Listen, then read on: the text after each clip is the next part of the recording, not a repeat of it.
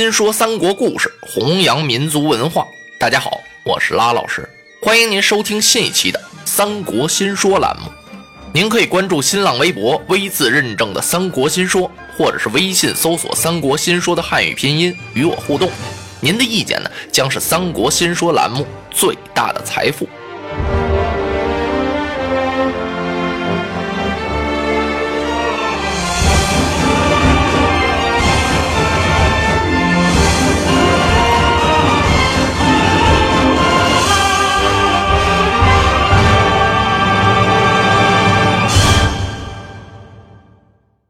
华雄刚到了泗水关，有人讨战。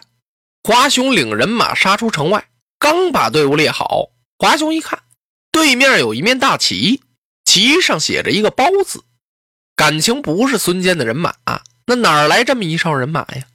感情是第九路诸侯冀北相包信他兄弟包忠的人马。包忠从哪来的呀？袁绍一传令，派孙坚走了，这包信心里就不痛快。哎呀！这孙坚要去了，打进泗水关，直捣洛阳，这功劳不就是他的了吗？他秘密的把他兄弟给派出来了，抄小路奔泗水关来了。包中跑得挺快，到这儿啊，一见华雄，他也不知道华雄多厉害，刚一报名一个照面，连个回合都没走啊，叫华雄手起刀落，斩包中人头于马下。刚把包中杀了，孙坚就到了，是两军大战。这一通杀呀，由打晌午杀到晚上，接晚上啊，又杀到了掌灯，杀的是伸手不见掌，对面不见人，马仰人翻呢。孙坚的人马呀，叫华雄杀的大败，孙坚还没吃过这亏呢，一下子大败了三十里，才扎住了营寨，收拾残兵败将，打了败仗就够惨的了，这粮草还接济不上。都粮官袁术哪儿去了？袁术啊，根本就没给发粮。袁术想啊，孙坚乃江东一猛虎啊，这要把粮食给他供足了，他取下了泗水，然后直捣洛阳，杀死董卓，这功劳不就全归他了吗？我呀，我不给你粮草，军无粮自乱。果然，孙坚这人马就慌了，没有粮草怎么打仗呢？泗水关的李肃来见华雄，快将军，孙坚大营里没粮了。将军何不趁此时偷营劫寨，生擒孙坚？啊，先生言之有理。他们人穿软甲，马摘銮铃，前来偷营劫寨。孙坚呀，一点防范都没有。华雄的人马到了大营营门这儿还不知道呢。一声炮响，杀进大营。孙坚是慌忙披挂上马，忙中出错，怎么能抵挡得了华雄呢？让华雄杀的呀，人马是四散奔逃。祖茂保着孙坚是且战且走，好不容易杀出一条血路。可是奇怪呀，这孙坚往哪儿跑啊？华雄的人马往哪儿追？怎么回事呢？孙坚头上啊戴着一顶飞龙烈焰冠，他这帽子上啊有很多珠宝，晚上在月光下一照啊，这顶帽子通红，特别醒目。有人就告诉华雄了：“华将军，那戴赤冠的。”就是孙坚，华雄传令，一定要将他生擒活捉。所以孙坚往哪儿跑啊？华雄的人马就往哪儿追。祖茂这么一看，明白了，主公啊，您这帽子太扎眼了，您把冠给我得了，我把头盔给您，您往北去，我往东去。好，好，好。他和孙坚呀，把头盔换了。孙坚往北去了，祖茂往东边跑。华雄就拿祖茂当了孙坚了，是死追不舍。祖茂跑着跑着，一看路边有一片树林，在这个大道口这儿啊，孤零零的有这么棵树梯，有一人多高。祖茂心生一计，他把这帽子摘下来了，啊，嘣儿就扣这树桩子上了。然后他一拨马，藏到树林子后边去了。他打算呀，要暗算华雄。华雄领着人追着追着，一看，嗯，孙坚怎么站那不走了？他吩咐人乱箭齐发。给我攒死他！随着一声梆锣声，那箭啊，就像冰雹雨点一样，射了半天呢。哎，这人怎么还站这儿呢？奇怪，他派几个小校的跟前去看，几个小校摸过来这么一瞅啊，还感情是树桩子。我说射他，他不动地方呢。这么射呀，射到五月节，他还得站在这儿呢。华雄一抖缰绳，刚到近前，祖茂从树林子里边窜出来了。祖茂的刀还没等举起来呢，华雄一个大鹏展翅，劈祖茂于马下。然后啊，人家长德胜谷回城了，孙坚他们呀大败而归。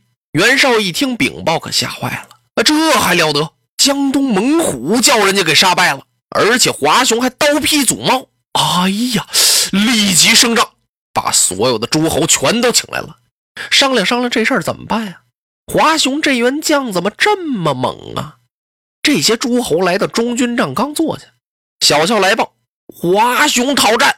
这华雄来的也太快了，像开了口子的水一样，这人马呀就拥到袁绍的营前了。不单来讨战呀，他让他手下的军校啊用一根五丈多长的大杆子挑着孙坚那顶烈焰冠。在营门前骂战，哎，你说这多寒碜人呢？袁绍一想，这还了得？什么人到阵前取华雄首级？旁边过来一员小将，末将愿往。袁绍一看是小将于射啊，多加小心，料也无妨。于射披挂上马，杀出了营门。功夫不大呀，小校来报：启禀盟主，华雄刀劈于射啊！出去连一个回合都没走上，就让人家给宰了。哎呀，华雄如此厉害吗？慢来，盟主休得长华雄的威风，灭我们的锐气。末将不才，我愿生擒华雄于帐下。袁绍一看，不是旁人，是大刀潘凤。潘将军接令。潘凤提刀上马，一声炮号是杀出辕门，没有片刻之功。小校慌忙来报：“啊，报！这报那音儿啊，是从脑后边出来的。启禀盟主，大事不好！潘将军到阵前会华雄未战三合，被华雄砍于马下。哎呀！袁绍一听，有点吓傻了。这华雄怎么这么勇啊？还有哪位将军讨令去战？帐里边没有一个言语的，谁还敢接这令啊？袁绍看了看，嘿嘿，可惜呀，我手下两员大将颜良、文丑一个都没来呀。今日如有二将在我身边，何惧华雄？袁绍刚说到这儿，就听有人冷笑：“啊！”他举目一看，在公孙瓒身后啊，站立一人。此人身高八尺开外，生的是面如重枣，卧蚕眉，丹凤眼，胸前飘洒五柳长髯，头上英格绿扎金，身穿英格绿的战袍。冷笑者何人？这员将一听，问他，抢步上前插手施礼：“末将不才，姓关名羽，字云长，愿讨盟主一令。”到阵前取华雄首级，官拜何职？马弓手。嘿嘿，还没等袁绍说话，把袁术给气晕了。什么什么？马弓手也敢讨令？那还不得让华雄给笑死啊！小小的马弓手也敢抢令迎敌，还不给我打出帐外？更待何时？且慢，让曹操给拦住了。主公诧异，此人既口出大言，必有惊人本领。让他阵前一战，又奈何妨？战得华雄还则罢了，战不得华雄，回来再治罪也不迟。嗯，袁术不言语了。袁绍一听有理，把令箭举起来了。举起令箭，他看了看，又把令箭放桌上了。列位大人，关羽到阵前，若被华雄得知是一马弓手，岂不笑杀我等啊？哎，曹操摆了摆手，本初何出此言呢？你看关云长气度非凡，相貌堂堂，到阵前，华雄怎么能知道他是个马弓手呢？啊，这个袁绍没词儿了。曹操把令箭接过去了。吩咐人帐外给云长备马。就在备马这时候啊，曹操亲手给关羽倒了一杯酒，举到他的面前：“云长，饮下此酒，再战不迟。”云长手捻胡须，看了看曹孟德：“多谢曹公厚意，此酒先暂放此处。关某取去就回。”说完了。他走出帐外，手提青龙偃月刀，跨马出营。功夫不大，就听营门外呀是金鼓大作，号角长鸣，惊天动地呀，好像山崩地裂一样。那鼓啊敲的都震心呢。这些诸侯啊都坐不住了，一个个面有惊慌之色。袁绍一听完了，关羽此时早已被人斩于马下。这时候替关公担心的呀，得说是刘备刘玄德呀。玄德替二弟捏把冷汗，能打得了华雄吗？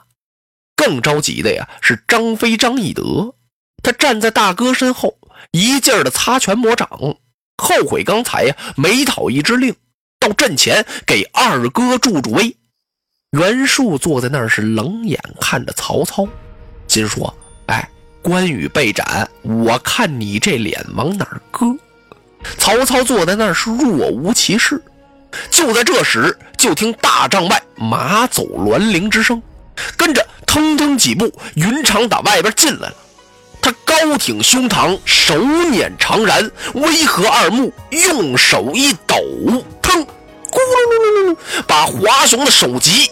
扔进了大帐，曹操用手一摸，刚才那杯酒还没凉呢。这正是云长停杯诗英勇，酒上温时战华雄。落花葬黄冢，花蝶各西东。千年之后的我，重复着相同的梦。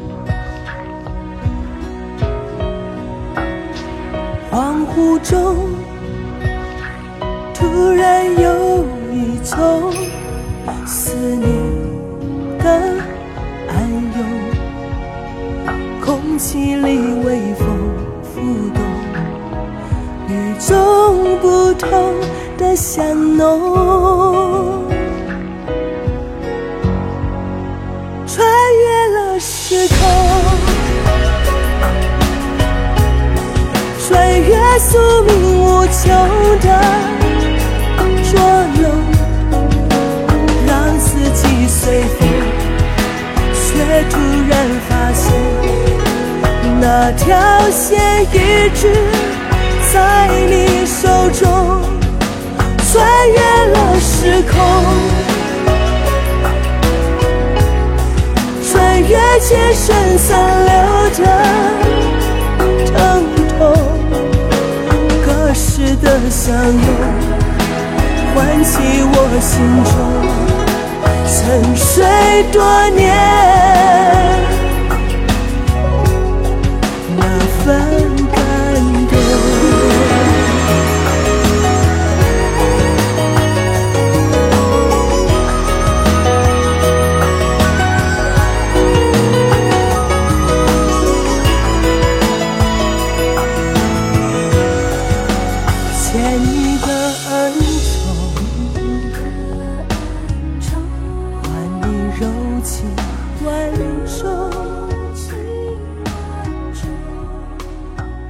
这千回百转，也只为了